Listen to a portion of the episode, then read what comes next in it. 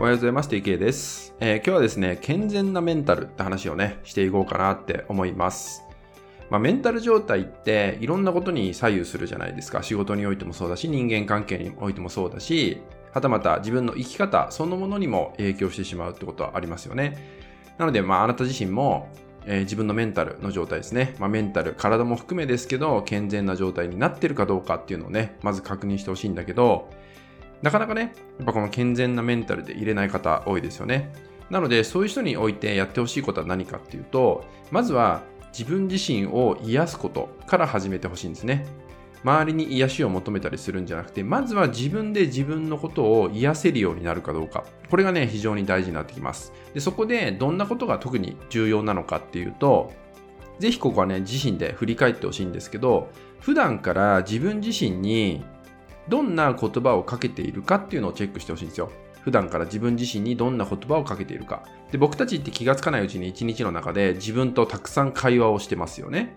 ああでもない、こうでもない、こっちかな、あっちかなって言ったように、いろんな会話を自分自身と自分の心の中でね、してるわけですよね。まあ、それにおいて、そこで自分自身にかけている言葉ですね。それがどんな言葉を使っているのかです。人によってはですね、常に自分を責めていたり、疑っていたりとか、まあ、そういうことが起きている方多いですよね。まずそういうことを自分にしてないかどうかっていうのを確認してみてほしいんですよね。で特にですね、癒されてない人ほど、心が癒されてない人ほど、自分で自分に攻撃をしていることがとても多いです。自分なんて、私なんて、どうせとかね、そういうふうに自分を責めている、攻撃していることが多いわけです。なので、自分の癒しっていうのを外側に求めてしまうんですね。例えばパートナーに求めちゃったりとか、まあ、所属している会社なんかに求めちゃったりとか、いわゆる社会に求めてしまう、環境に求めてしまう、人に求めてしまうっていうことが起きちゃうわけですよね。でそういうことをしてても当然ね、自分で自分のことを癒せてないんで、まあ、よりね、他人に、過度に癒しを求めてしまうってことが起きちゃうわけですね。でそれによって他人が離れていってしまうとかね、そういうことも起きちゃうわけです。なので大事なのはね、どんだけ自分にいい言葉をかけれてるかどうか、自分に期待かけている言葉、使えてるかどうかとかね、えー、別に自信をつけなさいとかね、えー、自信満々で生きろとかそういうことじゃなくて、でも、期待してたらどんな言葉になるだろう信用してたらどんな言葉を自分にかけるだろうかっていうのを考えてみてください。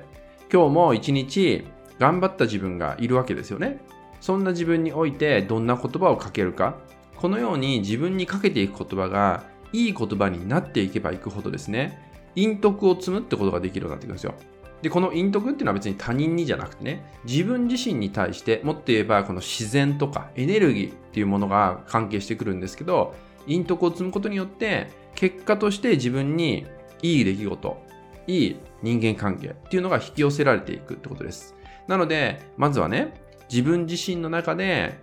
どんな言葉を自分にかけているかっていうのをチェックしてみてください。でもしそれが自分を攻撃しているような言葉だったりとかね、自分を責めたり疑ったりしている言葉だったりすれば、それを変えていきましょう。いかに自分のことを認められるような言葉になるか、信用している言葉になるかっていうのに変えていくだけでも変化してくるんでね、もちろん他人に癒しを求めてしまうってこともなくなっていきますんで、ぜひね、ご自身の中でもう一度ね、チェックしていただいてですね、自分にどんな言葉をかけているのか、自分で攻撃してないかっていうのをね、改めて再チェックしていただけたらなと思います。はい、引き続きですね、LINE 登録、メルマガ登録で特典をプレゼントしております。そちらもご登録いただけると嬉しいです。それでは今回は以上になります。最後までご視聴いただきましてありがとうございました。